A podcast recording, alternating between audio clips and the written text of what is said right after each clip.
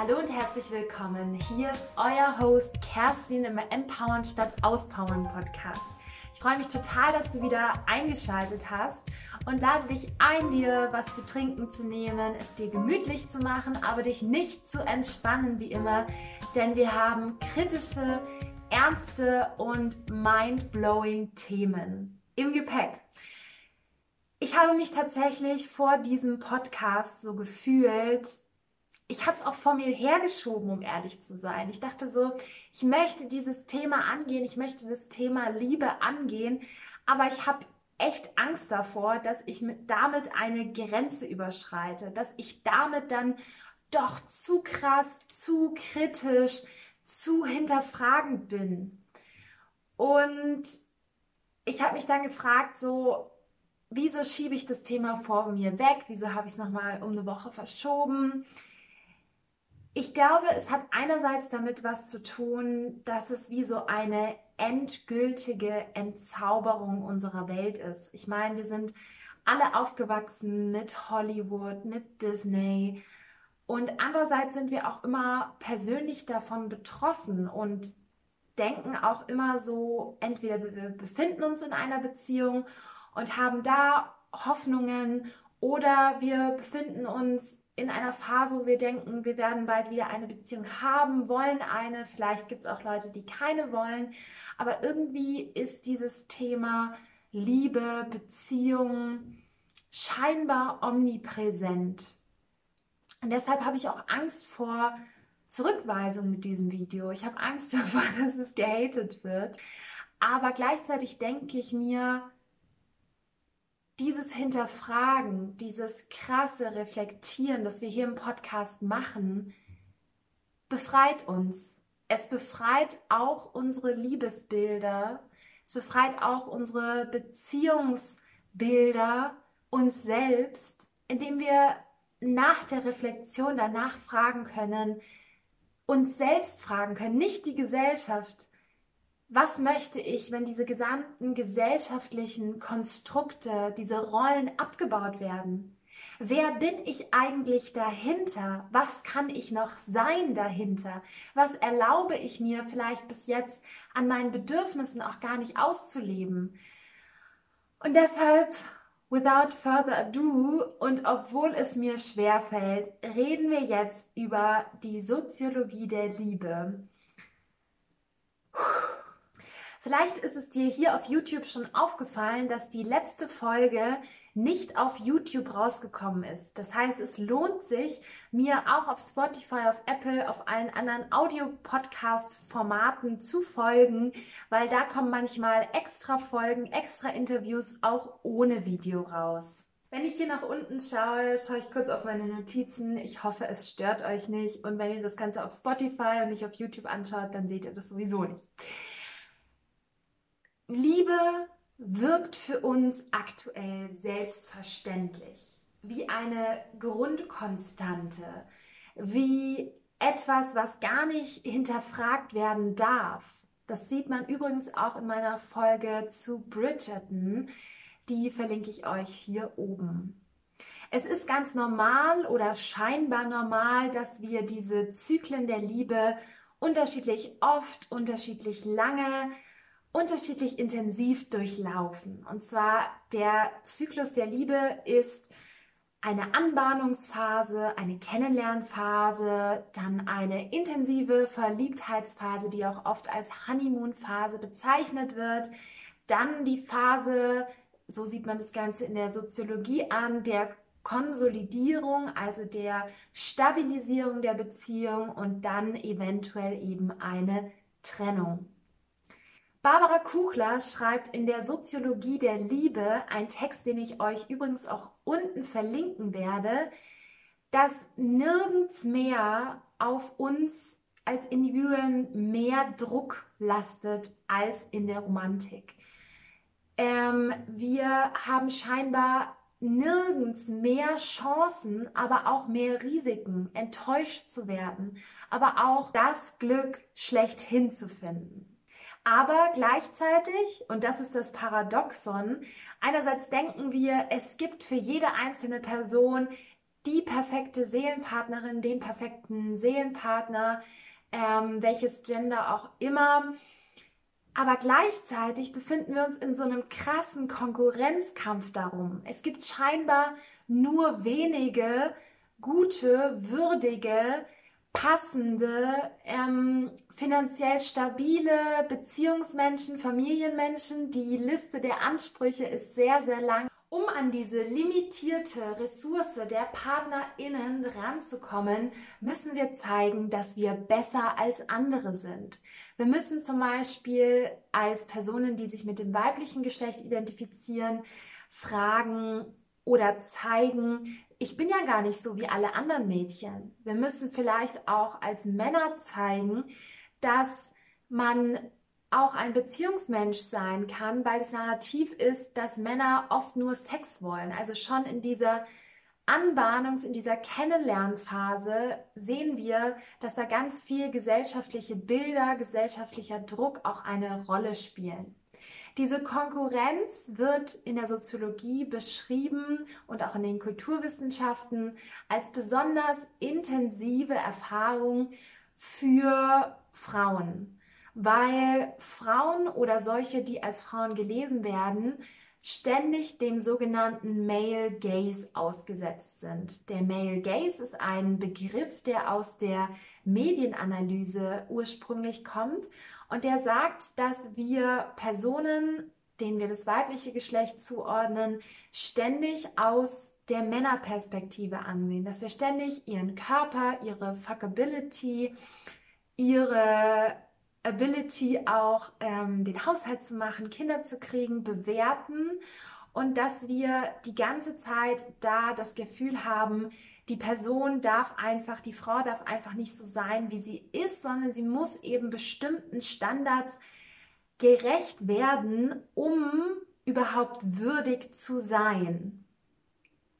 Denn das allerschlimmste Schicksal, was einer Frau ja, was einer Flinterperson zukommen kann, ist im Blick der patriarchalen Gesellschaft, dass sie ein Spinster wird. Worst Case Szenario Spinster, also eine sozusagen, im Deutschen sagt man oft auch abwertend alte Jungfer dazu. Also eine Beziehung ist unbedingt erwartet, gehört sozusagen, wird eingeredet, dass sie zur weiblichen Erfahrung dazugehört, dass es auch da angeblich dazugehöre, Kinder zu bekommen. Ich fand das Buch von Katja Kuhlmann, Die singuläre Frau, das ist auch gerade erst rausgekommen, das kann ich euch nur empfehlen, da sehr, sehr augenöffnend.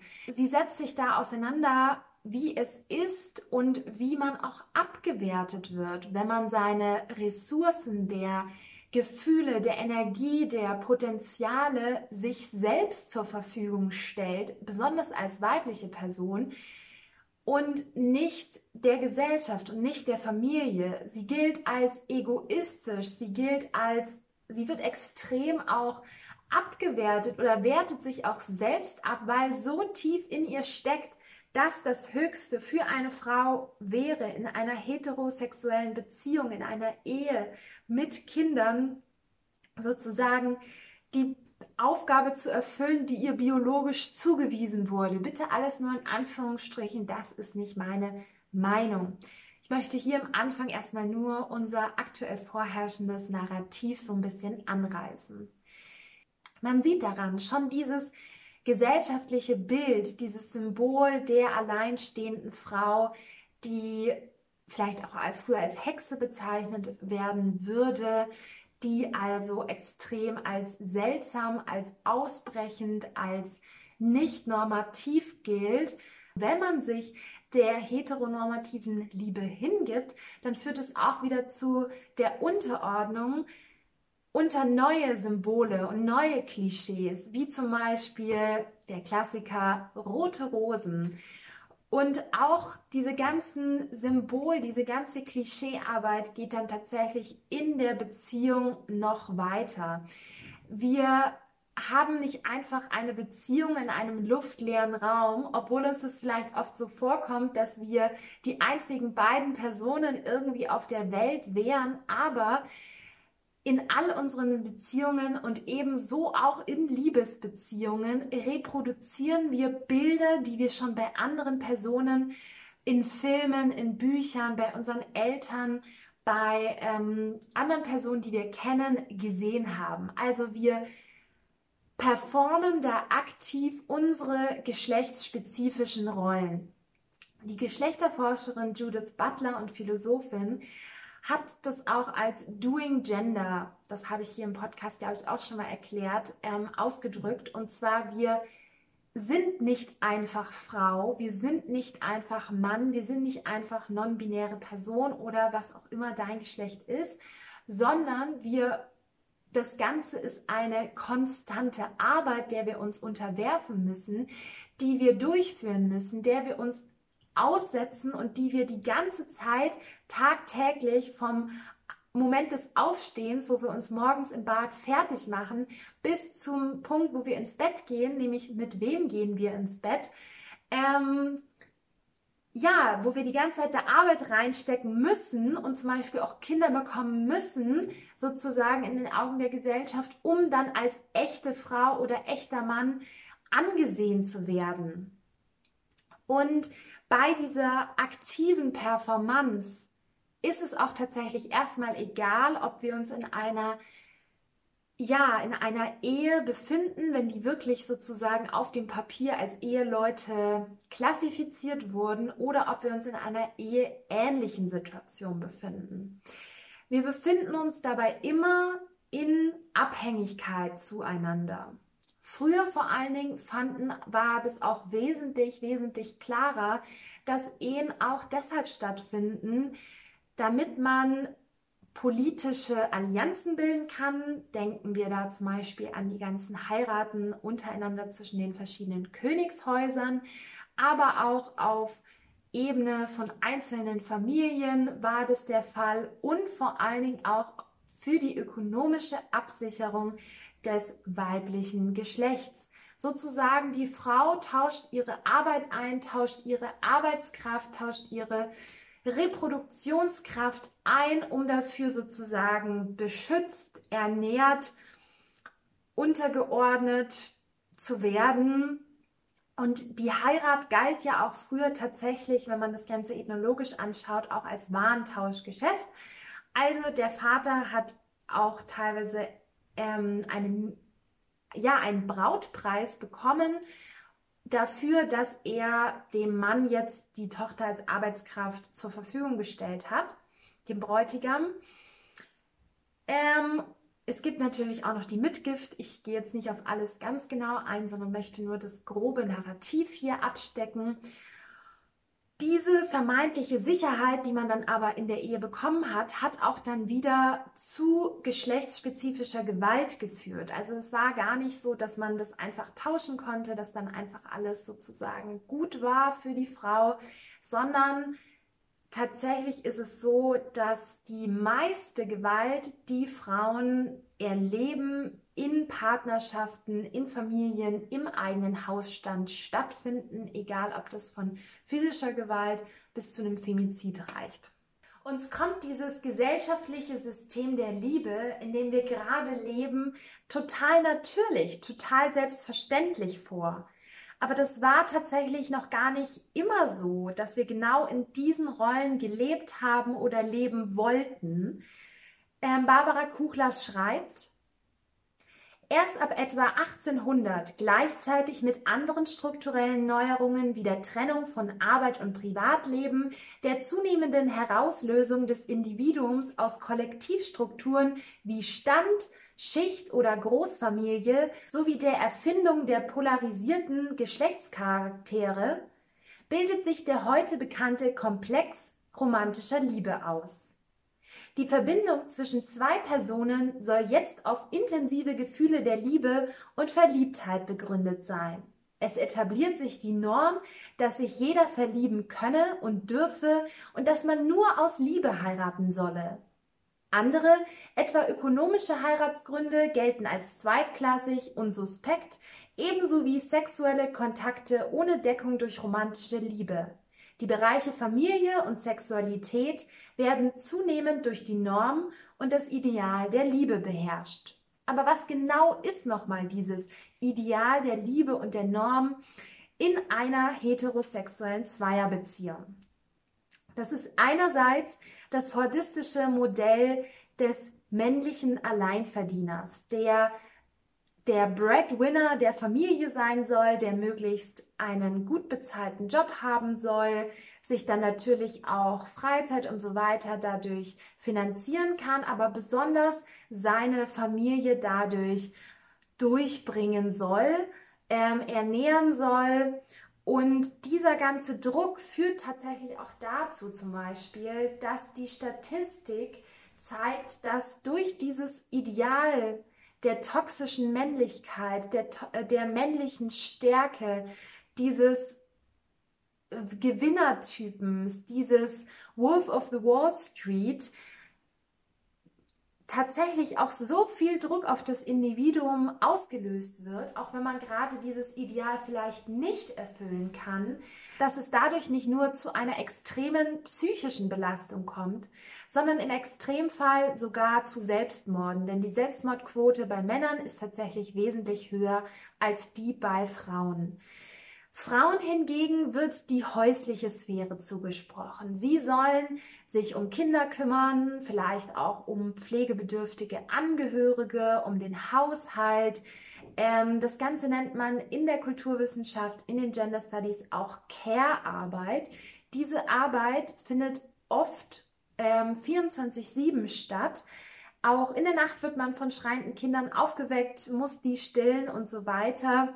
Ähm, und diese Care-Arbeit wird tatsächlich meistens nicht bezahlt, weil Frauen wird natürlicherweise, bitte in Anführungsstrichen, ähm, zugesprochen, dass sie ganz natürlich gute emotionale Pflegearbeit, Sorgearbeit leisten können, dass es sozusagen einfach ihrem Naturell entspricht und es deshalb auch gar nicht entlohnt werden muss.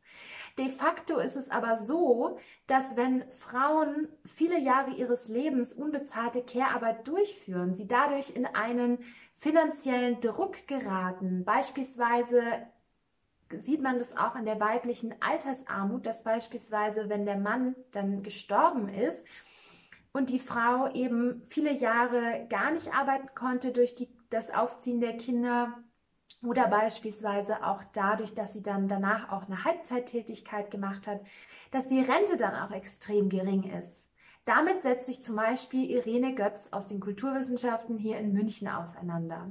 Vielleicht denkst du jetzt, wir haben doch das schon lange überwunden und vielleicht kommt man auch leicht zu dem Schluss, da Frauen in den letzten Jahren, in den letzten Jahrzehnten extrem viele Rechte dazu gewonnen haben, jetzt auch einen großen Teil der Arbeit machen dürfen, machen können, studieren dürfen können.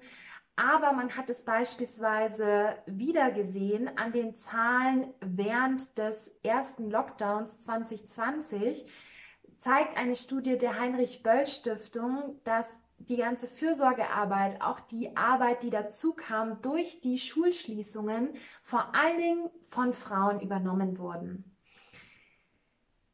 Sogar dieses Ideal der ganz natürlich den Haushalt machenden Frau geht sogar so weit, dass Frauen, und ich kenne das auch tatsächlich von mir selbst, dass ich mich manchmal, wenn mein Freund was im Haushalt macht, mich bedankt habe dafür, dass er das macht, obwohl es auch sein Haushalt war, obwohl es auch sein Essen war, dachte ich, ich bin ihm jetzt wenigstens so ein Wort der Dankbarkeit schuldig. Und ich finde es echt extrem, wie wir dieses Bare Minimum, diese mindestens 50 Prozent, wie es sein sollte eigentlich, ähm, ja, dann so hochstilisieren und sagen, wow, es ist so gut, dass du da mithilfst.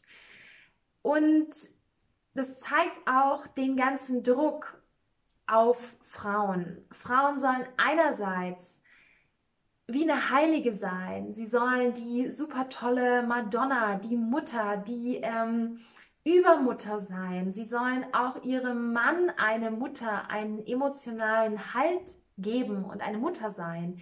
Sie sollen aber auch gleichzeitig im Bett und vielleicht auch in einem kurzen Rock in der Küche oder beim Abstauben sexy sein. Sie sollen gleichzeitig, ähm, ja, sie dürfen nicht zu prüde sein, sie dürfen aber auch nicht zu sexy sein.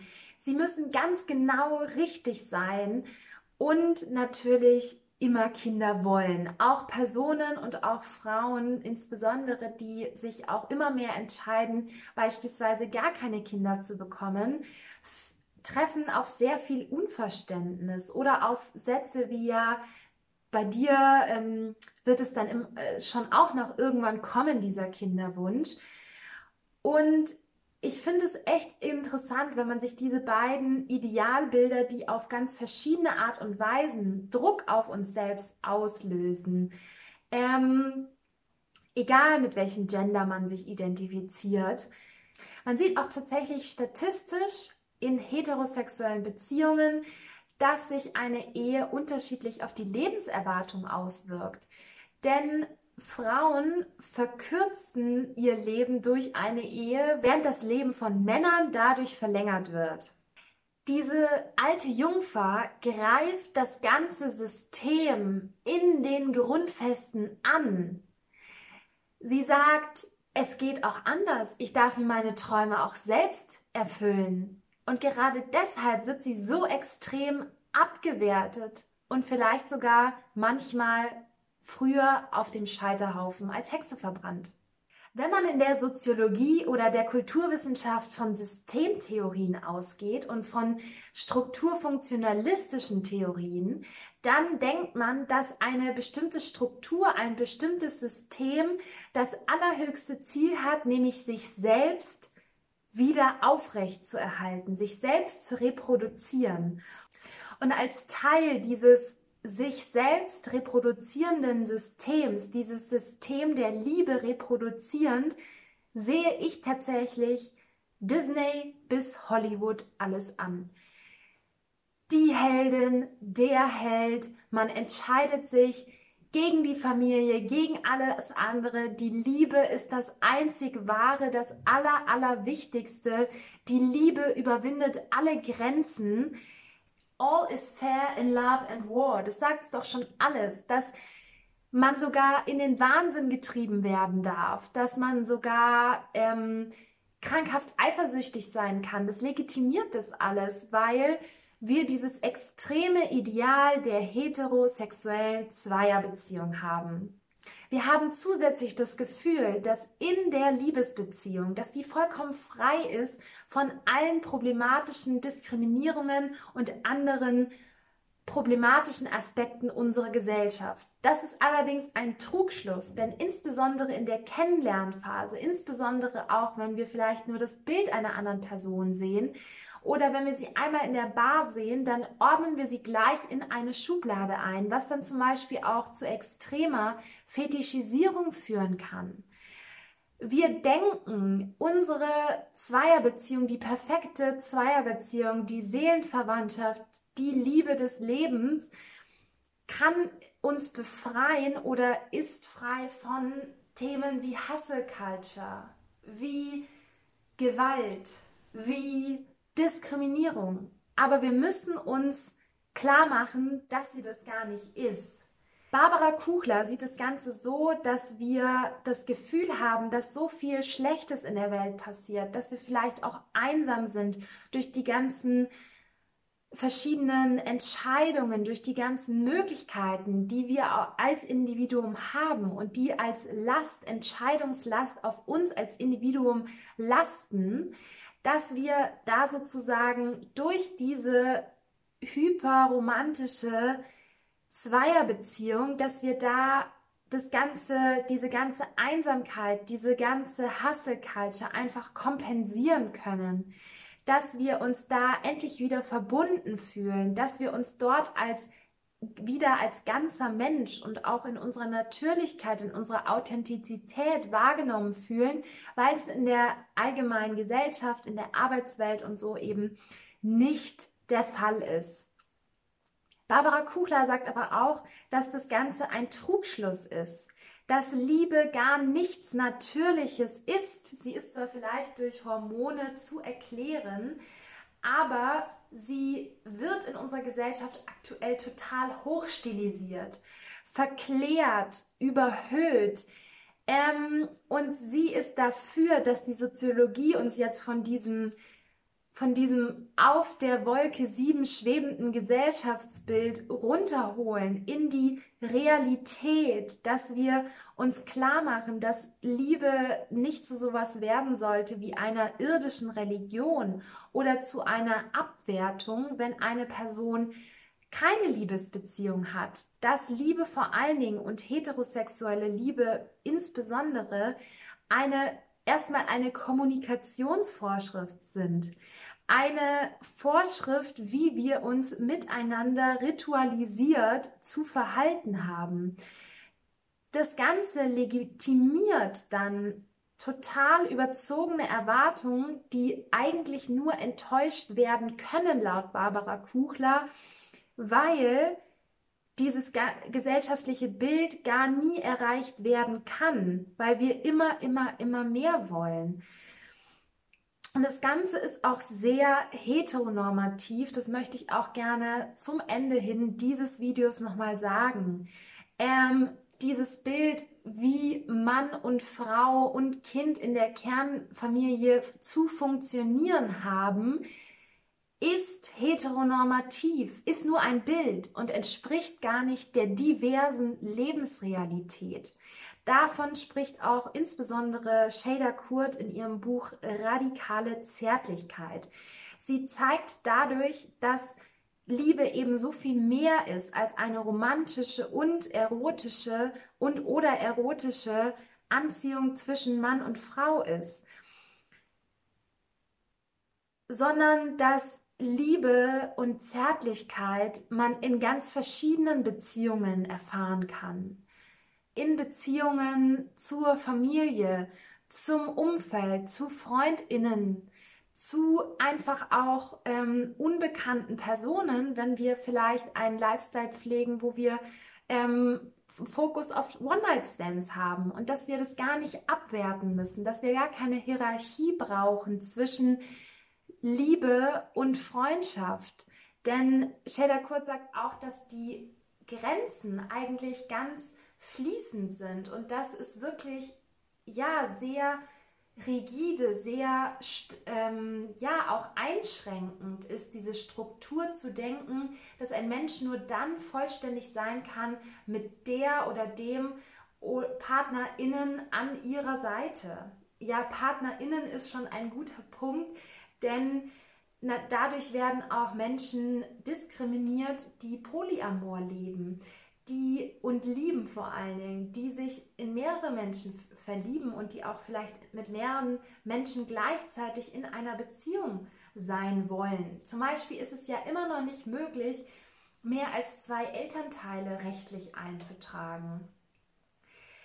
Dieses ganze Mann-Frau ist das einzig wahre geht dann sogar so weit bis zur Compulsory Heteronormativity und Heterosexuality. Also dass zum Beispiel auch Personen, die eigentlich sich als weiblich identifizieren und die auch andere Flinterpersonen lieben, ähm, diese, diesen Male Gaze, diese Bestätigung, diese, ähm, die sie vielleicht durch ihr Aussehen bekommen, sogar mit Liebe und mit sexueller Anziehung verwechseln. Dass also dieses Bild, dass man von Männern angezogen ist, gar nicht auf einen zutrifft, sondern einem dieses Bild nur anerzogen wurde und man dann diese Gefühle der Anerkennung mit Gefühle der Liebe tatsächlich verwechseln kann. Das zeigt sich auch in der Diskriminierung von Personen, die aromantisch oder asexuell sind, also oder auf einem Spektrum, die also kein oder weniger Interesse an Sexualität und an Liebe haben. Katja Kuhlmann nennt das Ganze Amatonormativität, also dass man, dass Liebe die Norm ist, dass Liebe als selbstverständlich, als Grundlage, als ja, als etwas angesehen wird, das uns zu einem wirklichen Menschen, zu einem wirklichen Individuum, zu einem wirklichen erfüllten Leben beitragen kann und auch wirklich dafür total notwendig ist. Und egal, was du aus diesem Video mitnimmst, egal, ob du auch das Gefühl hast, du weißt manchmal gar nicht, wieso du dich in einer Beziehung so verhältst und weißt vielleicht auch gar nicht, ist es anerzogen oder Anziehung? Sind es meine persönlichen Gefühle oder gesellschaftlicher Druck? Und das ist das, was auch wirklich bei der Recherche von diesem Video so bereichernd für mich war, dass ich mich mehr fragen möchte, wieso fühle ich so, wieso glaube ich so zu fühlen, fühlen zu müssen. Und so immer mehr auch auf dieser Ebene der Sexualität, der Liebe, zu Selbstbestimmung, zu einem befreiten Ich zu kommen, und zu einem Leben zu kommen, das sich wirklich für mich gut anfühlt und sonst für niemanden gut anfühlen muss und wo mich dann auch die ganzen Bewertungen von außen weniger tangieren, weil ich mich mit mir und mit meinen Entscheidungen selbstbestimmt und solidarisch verhalte und fühle. In dem Sinne Vielen Dank, dass du zum Ende dieses komplizierten, dieses auch für mich aufrüttelten Videos dabei warst und schreib mir doch super gerne in die Kommentare, wie es dir damit geht, was du mitnehmen konntest, welchen Aspekt vielleicht deiner aktuellen Partnerschaft du hinterfragen möchtest oder vielleicht auch, wie du eine vergangene Partnerschaft im Sinne dieser krassen Struktur dieser heterosexuellen, dieser Heteronormativität und dieser heteronormativen Liebe jetzt nochmal hinterfragen kannst. Ich freue mich aufs nächste Mal wieder mit kritischen und empowernden Themen und wünsche dir noch einen wunderschönen Tag.